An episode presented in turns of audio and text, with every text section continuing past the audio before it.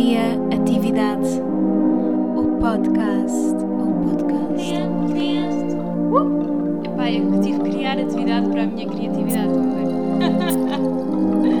Domingo é dia de novo episódio. Vou tentar. É o quê? É o quê? Criatividade. Olá, olá, buenos dias, buenas tardes. Estou de volta. Ahm, eu sei que hum, provavelmente já pensavam que este podcast estava perdido e nunca mais iria voltar, mas não, não era esse o plano. Ahm, mas acho que de vez em quando vou aparecer por aqui para falar o que me apetecer e dizer coisas que, não sei, podem não valer a pena ser ouvidas, podem valer a pena para quem não tem nada para fazer. Por isso, ahm, ou então podem simplesmente servir para um registro de voz. Sim, porque isto podcast dá jeito. Eu agora tenho pensado em entrar no mundo das locuções e das dobragens, portanto, isto também é uma maneira de ter algum registro de voz, não sei. Atualizações. Ahm, eu tinha feito um podcast, tinha gravado uns áudios quando fui há pouco tempo, em maio, a um fim de semana no Douro. E, e gravei lá uns áudios. Só que acontece que não veio microfone e gravei com os headphones e não ficou assim tão bem. A qualidade. Para já eu estava também com o nariz entupido e a minha voz estava péssima. Ahm, talvez meta aqui no meio alguns áudios do, desse fim de semana que foi, foi um pequeno retiro para isso. Foi muito bom. Eh, ultimamente tenho andado num ritmo que não é saudável para ninguém e por isso é que não tenho feito aqui nenhum episódio. Mas às vezes parar só quatro dias para descansar totalmente, retirados da nossa rotina, só com a natureza à volta, que foi o caso, faz toda a diferença. Eu agora sinto que tenho muito mais estado atenta ao presente e tenho estado muito mais minimalista e prática na organização do dia, na organização das rotinas. Hum, deixamos de pensar naqueles pormenores, naquelas mariquices que pensamos e que ninguém vai querer saber ou ninguém vai ligar a não ser nós que estamos ali tão preocupados com mariquices que não valem a pena. E esse fim de semana passei no Douro, Santa Cruz do Douro, uma aldeia em Baião. Aquilo é um sítio, uma aldeia em que não tem nada, não se passa nada ali. Mas a casa era incrível. Eu acho que aquilo foi mil vezes melhor do que estar num hotel. Mas estar numa casa só para nós, com piscina, com uma boa vista, com privacidade, sobretudo, e com a natureza à volta, sem mais nada para te chatear, ah, eu acho que sim, isso é puro descanso. Casa da Mota, Douro Valley. Ah, recomendo muito, porque aquilo está muito bem, um sítio muito estratégico. Apanhámos uns dias incríveis, parecia verão. Eu acho que em agosto não, não vão estar dias tão bons como nós apanhámos naquele fim de semana de maio. E a casa dá para ir para 4, 5 pessoas, no máximo 6, no máximo dos máximos, hum, para usufruir daquilo. Tem, tem um espaço muito bom lá fora, têm limões, limoeiros, laranjeiras, nespereiras para apanharem os frutos e, e morangos também, para comerem logo de manhã. A senhora, uma vizinha, a senhora deixa-vos o pão fresco logo de manhã ali à porta. Ficámos mesmo surpreendidos não sabíamos e na primeira manhã que acordámos naquela casa tínhamos um cesto do pão à porta. Achámos mesmo querido aquele gesto porque realmente ali à volta não havia sequer um café nem um mini mercado. Então foi tão bom acordar de manhã e ver que a vizinha tinha deixado lá pão fresco e deixou também alfaces, legumes da horta. Foi, foi muito amável. E, e nota-se uma diferença enorme, esta qualidade de vida, esta tranquilidade no campo. Uh, vejam bem que nós, isto é, nós tivemos que apanhar um comboio que apanhava-se ali abaixo, nós fomos de carro para o comboio. Por acaso de ter ido de carro até à outra aldeia, mas achámos de ir apanhar o comboio, estão a ver? Para serem aquela vida de aldeão. Fomos até ao- à estação de comboios para ir para uma aldeia lá perto que tinha um supermercado e para visitarmos também aquilo mais à volta. E basicamente tivemos que voltar com as compras de comboio até à casa, porque no sítio onde nós estávamos não havia mesmo sequer um mini mercado, uma mercearia, nada. Ah, é interessante pensar como é que as pessoas ali vivem. Vivem do quê? Não há lá uma escola, não há um café. Provavelmente há, há nas periferias, e sim, havia, só que tem de se deslocar e o que é que- acho que lá só vivem pessoas reformadas. viver mesmo. Aquilo é vive do alojamento local da agricultura, provavelmente. E do vinho. Haviam lá várias adegas. Uh, aliás, e fomos visitar lá em Baião a casa dessa de Queiroz, que ele viveu lá, Santa Cruz do Douro. Fomos visitar a casa dele e por acaso rapariga que estava lá a guiar a, a visita foi, foi muito simpática. E, e gostei muito, gostei bastante. Visitámos também umas adegas, só que parece que ele não estava preparado para receber assim turismo. A adega lá, por exemplo, podiam muito mais explorar, uh, ter lá um, um bar de com tapas e, e com prova de vinhos. E ainda por cima eram aquela adega, adega, tinha lá tantas cerejeiras e tantas árvores de fruto. Podiam aproveitar, sei lá, para explorar mais ali o comércio e venderem os frutos ali da, da zona e fazerem até compotas, não sei. Uh, eu começo a olhar para o lado comercial que podiam aproveitar. Um, aquilo é, é realmente muito bonito. Uma vegetação que eu não estava à espera. Pensava que no norte, ali no Douro, era um clima mais seco. E por acaso não, eu quase que me senti que estava na Madeira. Havia momentos em que só havia vegetação à volta. E tudo mesmo um verde saudável, sabem?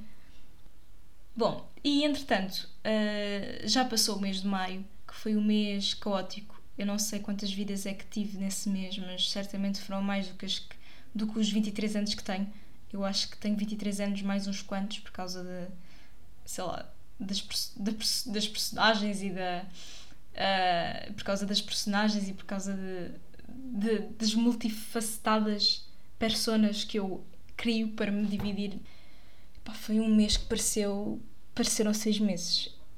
Eu depois disto acho que sou capaz de tudo. Mas foi muito interessante ver como é que as coisas se interligam. Eu tive a fazer uma peça durante maio inteiro, Dá raiva olhar para trás, na Galeria José Tagarro, no Cartacho.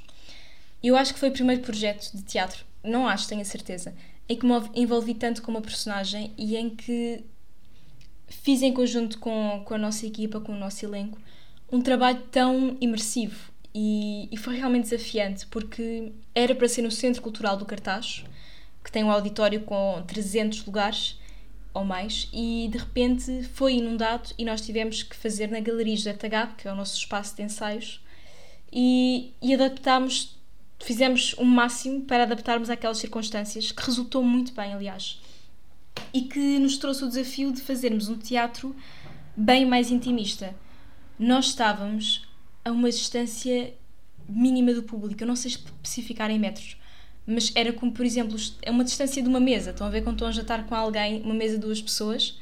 Nós estávamos a actuar com essa distância do público. O público estava aos nossos pés. E foi, foi altamente desafiante ter o público tão, tão perto de nós e ver as expressões, as caras, ouvir a respiração do público ouvir tudo e estar ali com uma concentração e um foco máximo em personagem a fazer uma peça que tem mais de duas horas e meia. Aliás, a peça até era para ter mais, nós é que depois ganhamos um ritmo e uma dinâmica que conseguimos fazer a peça com duas horas e meia, duas horas e trinta e cinco de duração. Fica já aqui, uh, vou já promover que em princípio voltamos em setembro, ainda não tenho datas, mas voltamos em setembro com novos locais, provavelmente Lisboa, Setúbal, estamos a ver também Santarém e, e pronto, vamos continuar. Eu acho que foi muito bom também para aplicar cenas que aprendi em aulas e no curso da ACT. É para isso que serve, não é? É para isso que estou a estudar, é para ser atriz e para aplicar em o que estou a fazer nas aulas, para aplicar no meio profissional. E apliquei bastante até coisas que estou a aprender neste módulo de agora com a Petronil.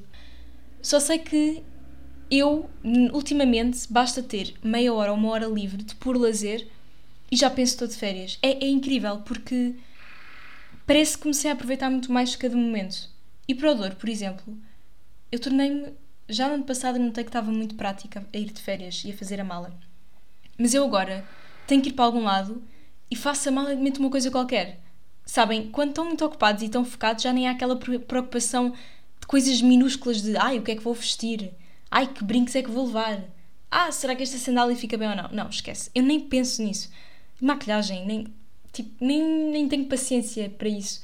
Então eu levo simplesmente de férias o que tiver ali à mão eu nem levei casaco. É que eu fui mesmo de férias para o Douro em maio, a pensar que era verão. Eu pensei, ui, férias, verão. Vou, vou levar um calção, um top e um biquíni e tá bom, chega. E agora noto que aproveito mesmo cada momento de lazer é, é muito especial para mim e tento focar-me só de género, vou sair à noite ou vou jantar fora com amigas, nem vou pensar que amanhã tenho que trabalhar às nove. Nem penso. Vou usufruir daquele momento, depois vou dormir e logo se vê. Amanhã será o um novo dia. Uh, isto também porque eu sei que tenho, não vou adormecer. Isso descansa-me. Só que. E, isso também é outra coisa. De manhã sou super rápida a despachar-me. E acho que há pessoas que demoram muito tempo. Porque pensam demasiado. Pensam demasiado nas pequenas decisões do dia a dia. Tipo, o que é que vou comer? Uh, será que levo esta blusa ou outra? Eu tornei muito mais intuitiva nessas decisões que, que não vale a pena pensar muito. E acho que esta é a maior lição que eu, como pessoa que andou a trabalhar 12 horas por dia, hum, totalizando trabalho, mais ensaios, mais acto, esta é a lição que levo: é não recomendo este ritmo, não façam isso a vocês, porque a vida é demasiado curta para se cansarem de tal maneira. maneira um, mas a lição que tiro é que comecei a viver muito mais o presente e os dias ocupados trazem-nos isso.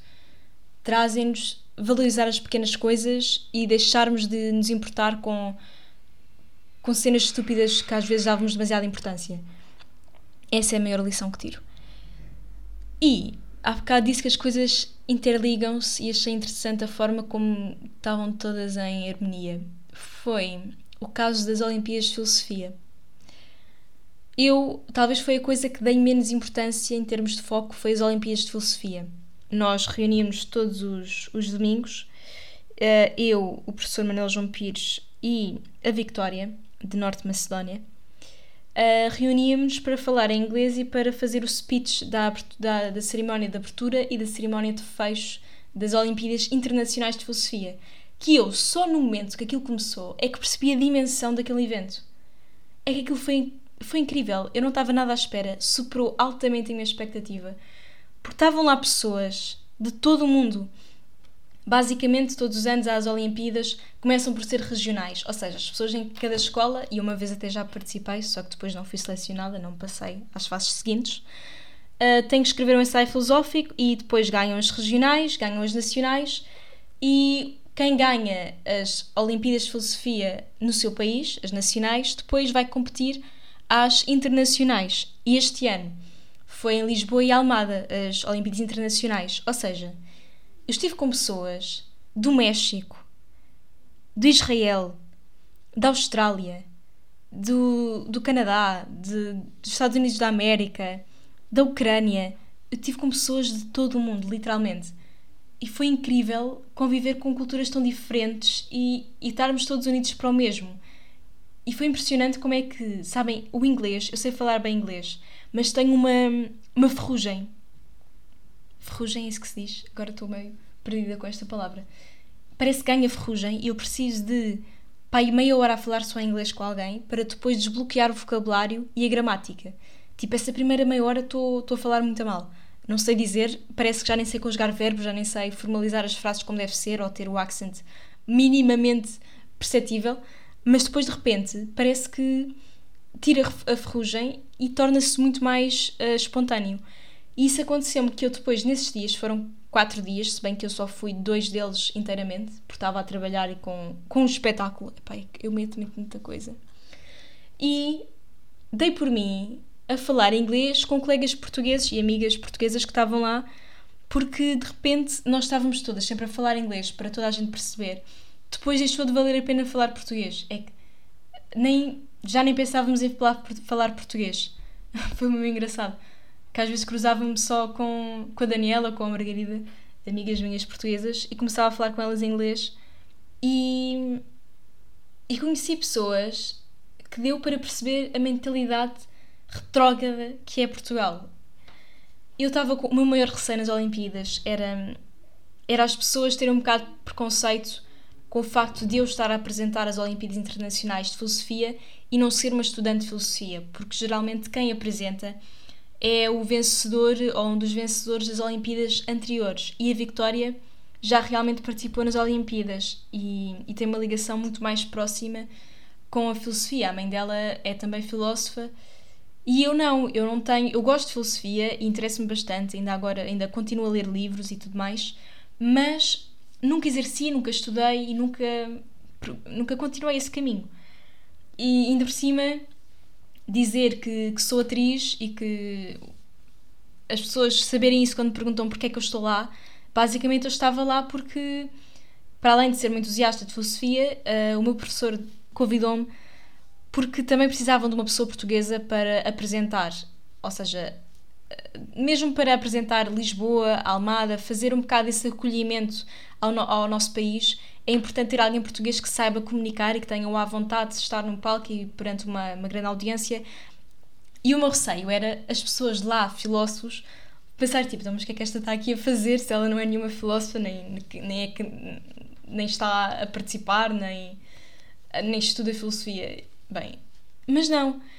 Houve pessoas uh, da nossa idade em que depois realmente perguntaram o que é que eu estava, o que é que eu fazia, e eu falei que trabalhava em comunicação interna, que estudei ciências da comunicação e que sou também atriz, e a reação das pessoas era incrível. Nos outros países há uma mentalidade tão mais evoluída em relação às artes. Quando eu dizia que era atriz, as pessoas respondiam: Uau, que respeito! É uma profissão que eu tenho um respeito enorme. Uh, e começaram a falar que as artes em muitos países são desvalorizadas e não têm o apoio que, que deviam ter uh, em termos financeiros e, a, e a termos de, em termos de apoios, porque hum, é uma profissão muito respeitável aquilo que fazemos enquanto atores e o trabalho que é preciso de ter, de, de colocarmos nos pés de outra pessoa e de, de levarmos para o palco e para, e para a sociedade assuntos. Nós basicamente levamos a palco, damos vozes, voz uh, não só a pessoas, a histórias, mas também a questões políticas, a, a questões essenciais que fazemos, fazemos o público refletir. E, o, e uma pessoa estar-me a dizer isso, eu fiquei incrédula, porque aqui em Portugal não há nada desta mentalidade. E uma pessoa que nem me conhece dizer que tem um respeito enorme pela profissão de atriz e que, e que é um e que desempenhamos uma, uma função fundamental na sociedade, tal como os filósofos. Isto são pessoas, os filósofos são pessoas que são muito mais sensíveis e são muito mais. têm uma, uma perspicácia e uma, uma inteligência diferente. Por exemplo, era super urgente nós no Parlamento não termos só políticos, mas termos também filósofos a governar o país, juntamente com os políticos. Porque porque é uma profissão de respeito, tal como lá está todas as artes. E tive uma sorte. É bem, eu nem queria acreditar no que me estava a acontecer. Então, apareci lá no sábado, no penúltimo dia das Olimpíadas, cheguei já tarde e fui para o jantar do hotel. Sentei-me juntamente com, com as minhas amigas do Cartaxi de Santarém jant, uh, e também com a Victória, do Norte Macedónia, e a Maria, que é da Sérvia, que pá, ficámos sempre juntas e e fomos jantar logo na mesma mesa. E tínhamos bastantes lugares disponíveis na nossa mesa. De repente veio um casal e eu vi logo que era alguém importante. E o casal pede para sentar-se na nossa mesa e nós, claro. Eu, como não tinha ido às palestras nesse dia, não tinha reconhecido que aquele era só o filósofo, um dos filósofos mais importantes da Europa e que é professor em Oxford. É o Stephen Law. E eu não percebi isso à primeira. E então, depois, e a Daniela também não, que estava ao meu lado. E a Daniela começou a perguntar: uh, so you are professor, uh, não sei o quê, e ele, e a mulher, aliás, a mulher é que diz que o, que o Stephen é, é filósofo e que esteve até a dar uma, uma palestra esta manhã e a perguntar se nós não tínhamos visto. E eu comecei a dizer que não fui, precisamente porque tive uma peça no cartaz e que voltei do cartaz para ir para lá, uma peça de teatro, e que por isso foi-me impossível estar lá os dias todos nas Olimpíadas. E a mulher do Stephen Law de repente diz-me que é professora de teatro no UK, na Inglaterra. E eu fiquei, uau. Wow. E depois, ainda por cima, ela perguntou-me qual, qual, era a peça que eu estava a fazer. Eu disse que era a Look Back in Anger, de John Osborne. E não aquela. Sabia perfeitamente as peças do John Osborne, porque teve a fazer uma tese de mestrado nos estudos dela. Estudou imenso este dramaturgo. E depois, epá, foi incrível como é que as coisas se juntam, percebem? Eu nesse mês estive a fazer a peça do John Osborne, Look Back in Anger, e de repente vou às Olimpíadas de Filosofia no dia a seguir à última sessão da peça e tenho ali uma professora de teatro, que ela é professora, é atriz e encenadora no UK, que começa a falar comigo e a debater comigo as personagens da peça. Bem, aquilo foi. Aquilo, eu não tenho palavras para descrever. eu senti estava num, num universo à parte, tipo. De repente estou a jantar com um dos maiores filósofos europeus e com a Margaret Mary Hollins ali a falar comigo. E depois começámos a falar, eu comecei-lhe a dizer o orçamento global do Estado para apoio da cultura e ela ficou chocada. Eles, eles os dois ficaram totalmente. Eles não queriam acreditar que é 0,41%. Bem, e eles, eles questionaram várias vezes, do género, mas isso é a porcentagem do país inteiro para a cultura inteira do país inteiro? Sim. É inacreditável. E aí ela questionou-me, então porquê é que fazem teatro? E eu disse, por paixão. E é mesmo verdade. E aqui em Portugal, acha-se que, por exemplo, opa, a mim, eu fico chocada quando, quando me dizem ah, isso é muito agir, seres, seres atriz, não sei o quê. Aí é que se ganha bem. Não, malta, não se ganha bem. É super instável, é uma coisa que. Vocês estão errados. Vocês não sabem o que é ser artista em Portugal. Aqui em Portugal há muito esse, essa ideia, essa ideia cor-de-rosa é disparatada, é, é só, só reflexo da ignorância das pessoas. E, e, por exemplo, eu, eu tento não compactuar com estas coisas. Muitas vezes acham que ser ator. Nós nascemos com esta voz, nós nascemos com esta dicção, com esta projeção, com, este, com esta capacidade de incorporar gestos e movimentos e a fisicalidade de outra personagem. Mas isto é técnica, isto são anos de trabalho e anos de formação e investimento de muito dinheiro e muita formação formação e técnica e teórica que aplicamos para exercer a nossa profissão. Mas pronto, continuando às Olimpíadas de Filosofia. Uh, aquilo depois no domingo foi o último dia, foi tão aleatório. Uh, adorei, adorei. E hum, dormi 3 horas para apresentar depois as Olimpíadas de manhã, às 9 da manhã, não, 9 e meia. Tínhamos que estar outra vez na cerimónia, mas foi muito bom porque nessa manhã tivemos uma, por acaso tivemos uma palestra bastante interessante que foi da, da filósofa Susan Neiman, que falou sobre. Ela tem um livro todo dedicado ao. de evil, como é que é? Uma coisa qualquer do diabo. Um, evil in Modern Thought. Ah, yeah.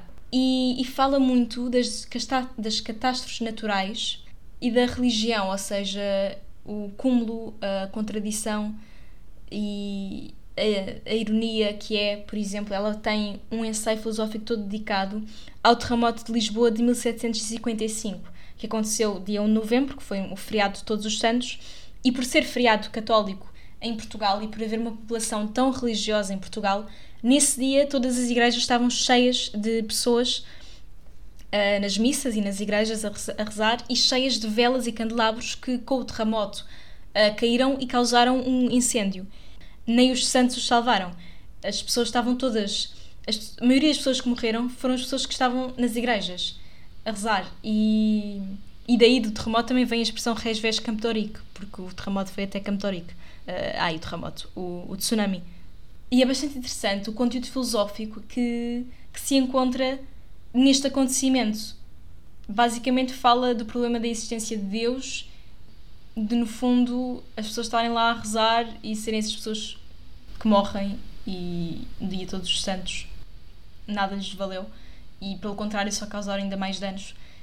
Eh, esta filósofa tem um livro que eu gostava de comprar e quero ler para depois conseguir falar mais uh, sobre isto.